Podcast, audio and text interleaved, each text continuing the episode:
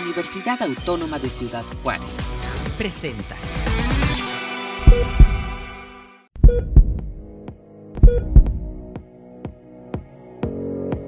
El equilibrio de nuestra salud se logra atendiendo aspectos físicos, nutricionales, emocionales, biológicos y más.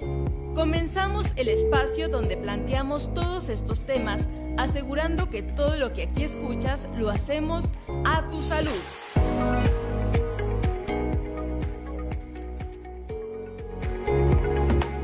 Perdamos tiempo, es momento de la radiografía.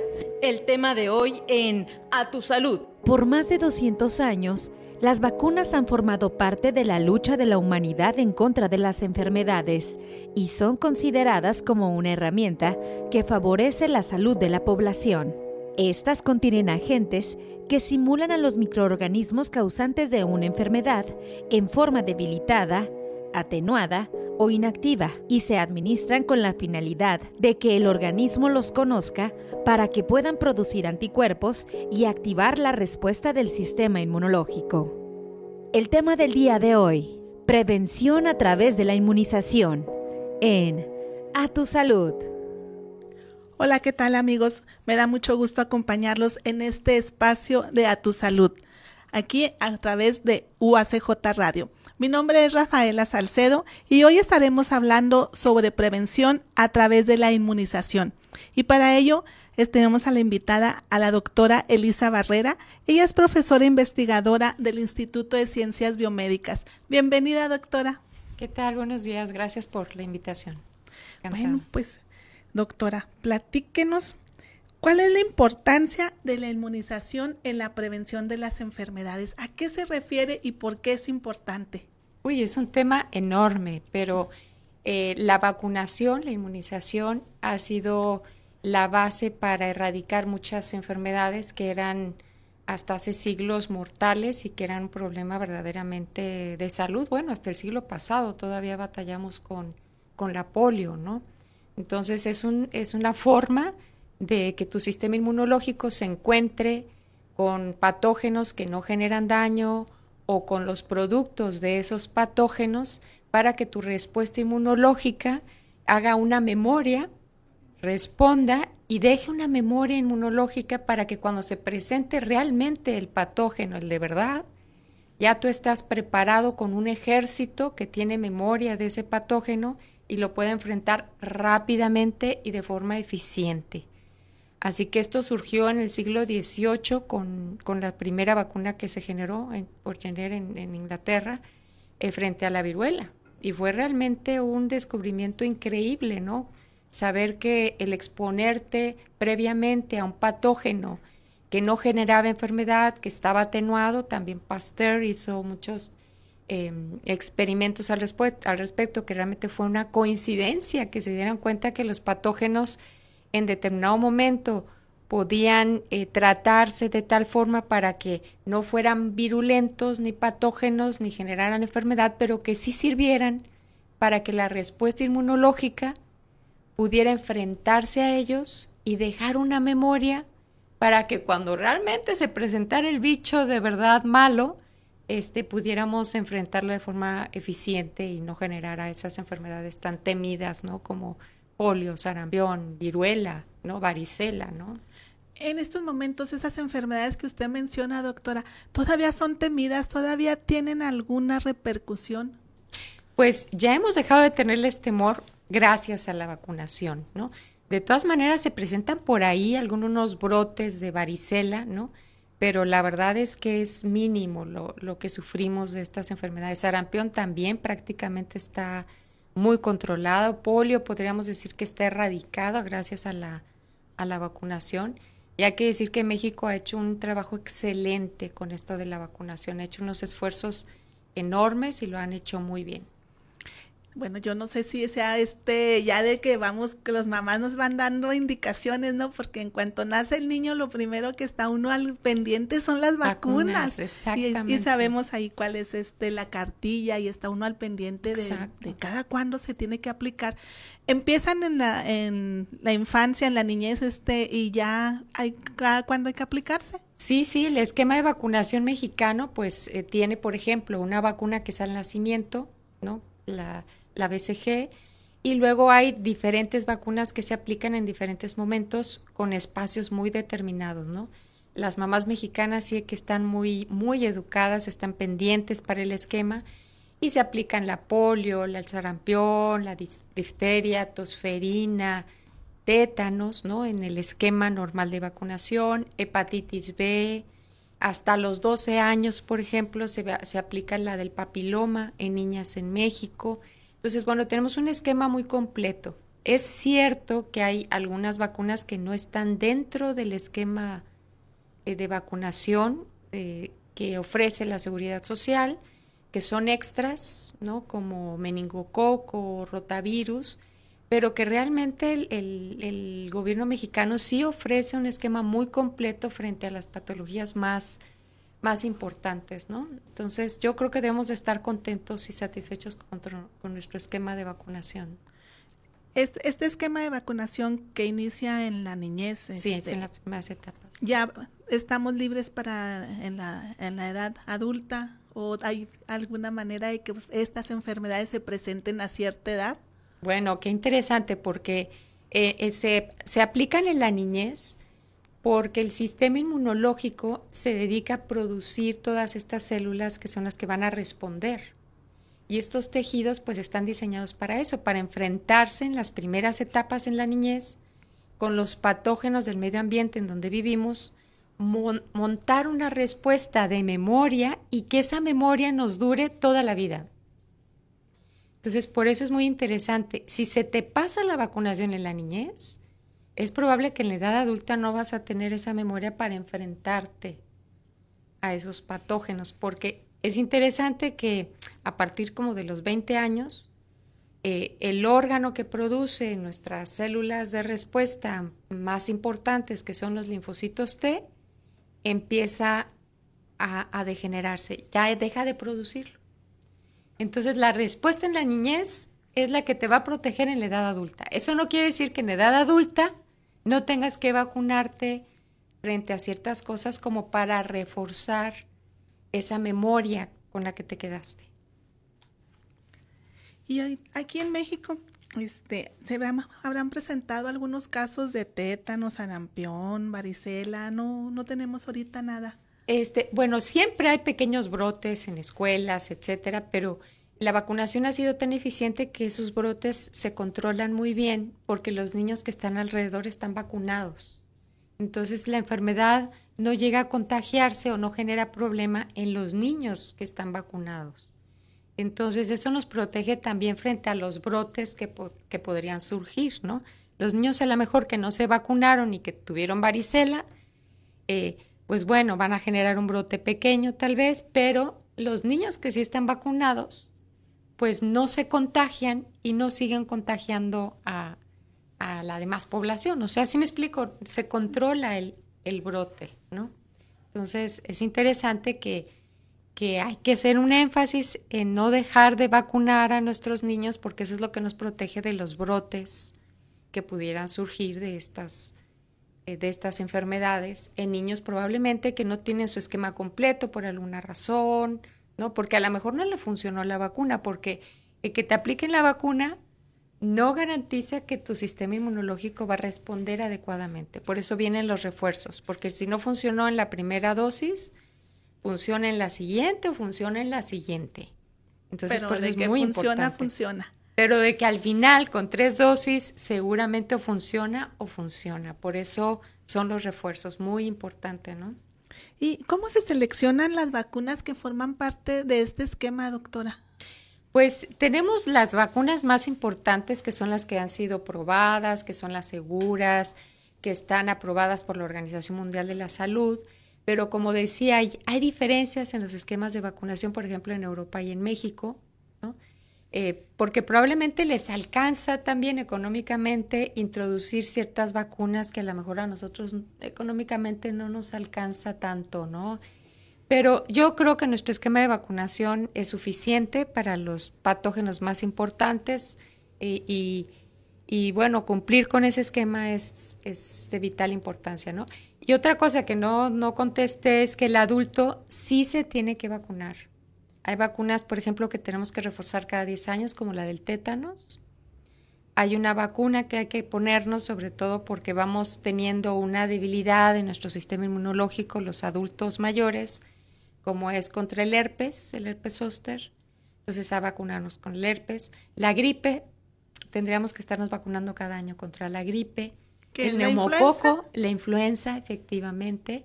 Contra el neumococo cada cinco años hay que estarnos vacunando los, los adultos y esas serían las vacunas más importantes. Si no tienes la hepatitis B, probablemente eh, si tienes acceso, pues vacunarte contra hepatitis B, por ejemplo.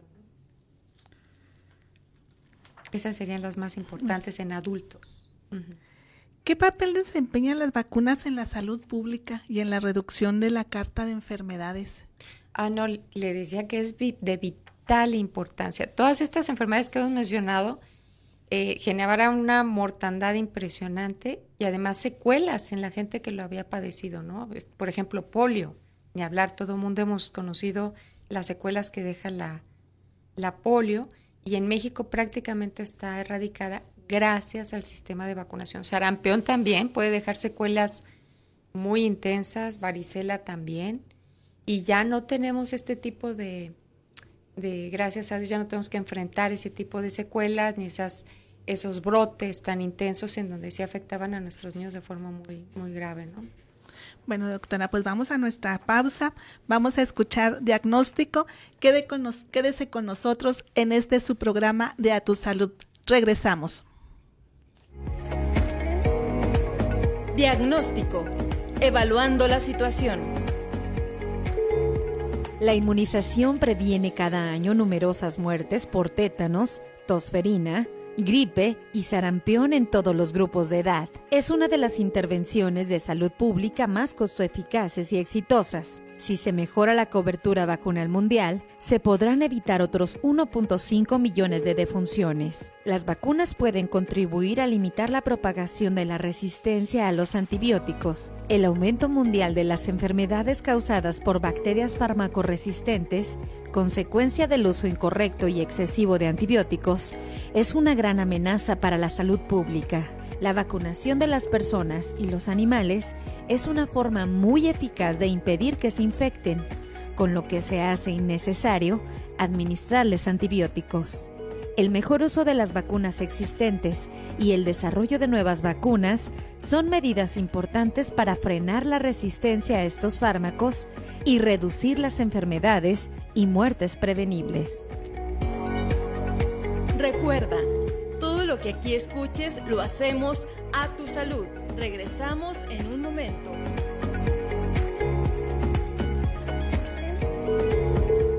Siempre hay algo que aprender. A tu salud. Continuamos.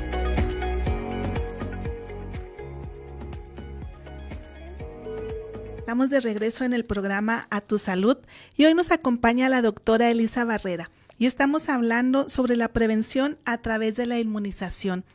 Doctora, ¿qué relación hay entre la vacunación y algunas condiciones, como por ejemplo el autismo?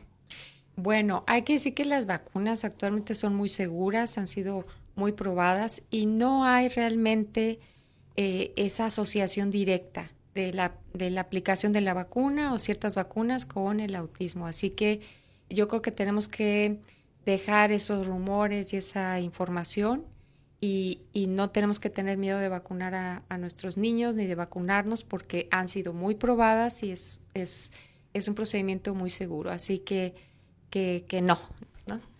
¿Y todos los niños se pueden aplicar las vacunas o hay algunas situaciones en las que no? Ah, una pregunta muy interesante. Bueno, las vacunas con microorganismos vivos atenuados no se deben aplicar eh, si el niño tiene algún tipo de inmunodeficiencia o una desnutrición grave, ¿no?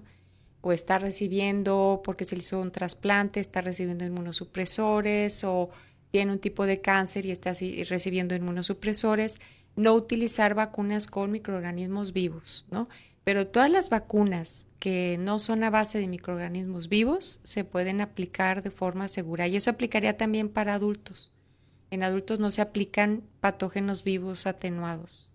Se aplican puras vacunas a base de antígenos, de, proteínas recombinantes, pero no patógenos vivos, ¿no? Y bueno, por ejemplo, alergias también hay que tomarlas en cuenta. Eh, si eres alérgico al huevo, pues no puedes aplicarte la vacuna de la influenza puede ser alérgico a la gelatina. Y entonces hay ciertas vacunas en donde te preguntan, ¿eres alérgico a la gelatina? Pues estas no te las podemos aplicar, ¿no? Entonces sí, la, persona que aplica las vacunas siempre te hace esas preguntas. O si generaste algún tipo de alergia con la primera aplicación, pues hay que tener cuidado con la, con la segunda, ¿no? Con el refuerzo. Y por ejemplo, los niños que son alérgicos a, a estas, ¿son de algunas de las que son así importantes? No, por ejemplo, alérgico al huevo, pues es el de la influenza, ¿no? El de la gripe. Que, bueno, pues no tiene mayor trascendencia. Realmente la vacuna de la gripe nos protege frente a ciertos virus de la gripe, pero no frente a todos. Entonces, si estás vacunado contra la gripe, eh, pues te va a pegar de todas maneras uno que otro con el que no te protege la vacuna. Entonces nos proteja contra algunos, y claro, el número de, veces que te contagias de la gripe o la gravedad se disminuye, pero no te evita la gripe. Entonces, pues no es tampoco tan trascendental o tan importante la vacuna de la gripe, ¿no? Entonces, pues por ese lado podemos estar tranquilos, ¿no? Bueno, cuando empezó la influenza, pues también estaba así un poco alto este, y la recomendación era que no todos nos vacunáramos, ¿verdad? Fue, fue bajando. Sin embargo, mucha gente que se aplicaba la vacuna decía que le había ido con algunas este, reacciones muy fuertes, muy fuertes, y decidió no volver a aplicarse la vacuna.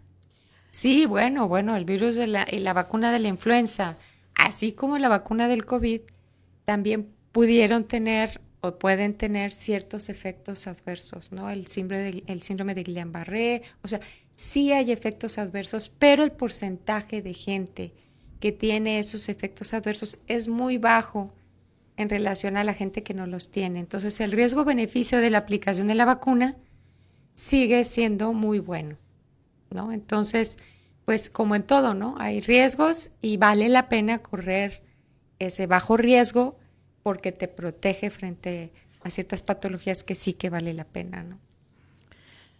¿Cómo ha evolucionado el panorama de la, de la inmunización a lo largo de todos estos años, doctora? ¿Y, qué avances se han logrado? Bueno, en México yo creo que, que muy bien. Hay otros países que han generado cierta resistencia. Por ejemplo, en Estados Unidos hay unos grupos de madres, de mamás que, que han dejado de vacunar a sus hijos y han surgido ciertos brotes de sarampión y otras patologías. En Gran Bretaña hace dos años pues tuvieron un brote de polio por ahí por, esas resistencias, por esa desinformación frente a las vacunas, dejaron de vacunar a sus niños y surgieron ciertos brotes, ¿no? Yo creo que en México no tenemos ese mal, ¿no? No hemos generado esa resistencia frente a las vacunas y gracias a Dios porque yo creo que el gobierno ha hecho una buena campaña y tenemos que seguir fomentando la vacunación y esas campañas hay que apoyarlas siempre porque pues es lo que nos ha mantenido a raya estos a estos patógenos, ¿no? Y sí hay, hay cosas nuevas, por ejemplo, esta vacuna nueva del herpes zóster, que, que, a adultos mayores, pues sí nos protege, ¿no? En esa reactivación del herpes, que es muy dolorosa, que afecta al sistema nervioso, y todos los adultos mayores de 60 a 65, pues tendríamos que vacunarnos contra el herpes zóster, ¿no? ¿Y, ¿Y, esta vacuna se puede aplicar en las este, unidades de servicio público? Bueno, en este momento no estoy enterada si, si la tienen eh, disponible en la seguridad social, pero en el medio particular sí está disponible y sí es recomendable, ¿no? No estoy enterada, así que no puedo decirlo. Y, si hay algo, si este, bueno, es que hasta ahorita yo escucho de esta nueva vacuna, ¿verdad? Este, ¿se ha, ¿se, ha, hecho alguna promoción o, o, cómo, cómo llegar a la gente adulta para, a ver, nos falta esta vacuna? Sí, sí, bueno, en el medio médico sí estamos muy informados y sí la ofrecemos, ¿no? Pero es cierto que el gobierno mexicano realmente es el responsable de la vacunación en México y yo creo que hasta que el gobierno no la pueda tener disponible para la población, probablemente no está haciendo una difusión de esta información. Pero sí como médicos tenemos la responsabilidad de ofrecerla a los mayores para que se vacunen, sobre todo mayores de 65 años, ¿no? E, el hecho de no tener la vacuna, este, ¿qué, ¿qué, implica para la población de esta edad? Bueno, pues un mayor riesgo de padecerla, porque si tuviste varicela en tu infancia, ese virus se quedó dormido en ti. Y si te bajan las defensas por alguna situación, porque tuviste COVID, porque ya estás mayor, bajan las defensas de forma natural y entonces ese virus se reactiva, podemos decir que vuelve a tomar vida y genera una infección que no es la varicela, sino que afecta al sistema nervioso, pueden ser los pares craneales, el trigémino, puede ser el sistema nervioso de los nervios intercostales, por ejemplo, y entonces genera mucho dolor, genera mucho dolor. Entonces sí es recomendable tratar de evitarlo por el bien del paciente y la calidad de vida del paciente, ¿no? A ver, estos términos que me acaba de decir, ¿cómo, ¿cómo identifico yo que, que puedo tener la enfermedad o que ahí está presente? ¿Está algo que se nota alguna herida o algún este granito o algo. Empieza con dolor. Como afecta al sistema nervioso, es dolor. Y entonces no sabemos identificar ni el paciente ni el médico por qué tienes dolor. Por ejemplo, es muy común que sean los intercostales entre las costillas. Y entonces el paciente empieza con dolor en las costillas. O si es el trigémino, pues dolor en la cara. Y no saben por qué hasta que el virus eh, empieza pues a a manifestarse en forma de unas ampollitas como si fuera varicela, pero en el trayecto del nervio, o sea, en el trayecto del nervio intercostal alrededor de la costilla, que se va hasta, sigue la costilla hasta la parte posterior y ya empiezan a aparecer estas papulitas, ¿no? Vesículas. Y entonces, ah, esto es un herpes, pues te empezó a doler porque esto es el virus que está afectando ese recorrido nervioso. Y pues vas a esperar a que se solucionen las papulitas. Ampollas. Ampollas, pero el dolor va a quedar. Y probablemente se hace un dolor crónico que a largo plazo sí afecta mucho la calidad de vida del, del paciente con el dolor. Probablemente ese dolor va a quedar ahí. Entonces, para no verse afectado por esta reactivación del virus, es mejor vacunarse porque si te vacunas, probablemente tus defensas traten de evitar que se presente la infección y probablemente van a evitar que te genere dolor o que te generen las ampulitas. Evita que se presente la reactivación del virus, ¿no? Entonces sí sería importante que mayores de 65 busquen la vacuna contra el herpes zóster. ¿Y esta es la única vacuna que tenemos hoy por lo pronto nueva, de las más recientes? Eh, sí, aparte de la del COVID que nos aplicamos, que ya están saliendo vacunas nuevas, probablemente más seguras, ya más estudiadas. Por ahí está la famosa patria, ¿no? Del, COVID mexicana, este, y la vacuna española también a base de proteínas. Pues son las más nuevas, ¿no? Y la del herpes es la última, sí. ¿Y tendría caso entonces buscar estas vacunas nuevas que, que usted menciona ahorita para el COVID y como tipo de refuerzo, doctora? Pues yo creo que en este momento, en este momento no. Eh, nos quedamos con la del herpes, la de la influenza, neumococo para los mayores y tétanos cada 10 años, neumococo cada 5 años, influenza cada año y la del herpes. Y el COVID pues en su momento, en su momento habrá que ver. Todavía no sabemos cómo va a venir en invierno, este, yo creo que estamos bien inmunizados y yo creo que no habría que hacer ahorita nada con el COVID. ¿Alguna recomendación para nuestro público, doctora? Pues nada, que no dejen de vacunar a sus niños. Como adultos, recuerden que también tenemos que seguir aplicando ciertas vacunas, ninguna con patógenos vivos. Y yo creo que México lo ha hecho muy bien y las mamás mexicanas y los niños mexicanos yo creo que seguimos bien protegidos y tenemos que hacer énfasis en este tema, siempre. Doctora, pues le agradecemos mucho su presencia y toda esta información que nos ha dado. No, no estamos para servir. Y bueno, amigos y amigas, pues hemos llegado a la recta final de este programa. Les agradecemos que nos hayan acompañado. Mi nombre es Rafaela Salcedo y hasta la próxima. Todos los esfuerzos realizados para poner atención a nuestra salud son una oportunidad para mejorar nuestro paso por este mundo. Te esperamos en nuestra próxima emisión, donde te aseguramos que todo lo que aquí escuches lo hacemos a tu salud. A tu salud fue una producción de la Dirección General de Comunicación Universitaria de la Universidad Autónoma de Ciudad Juárez.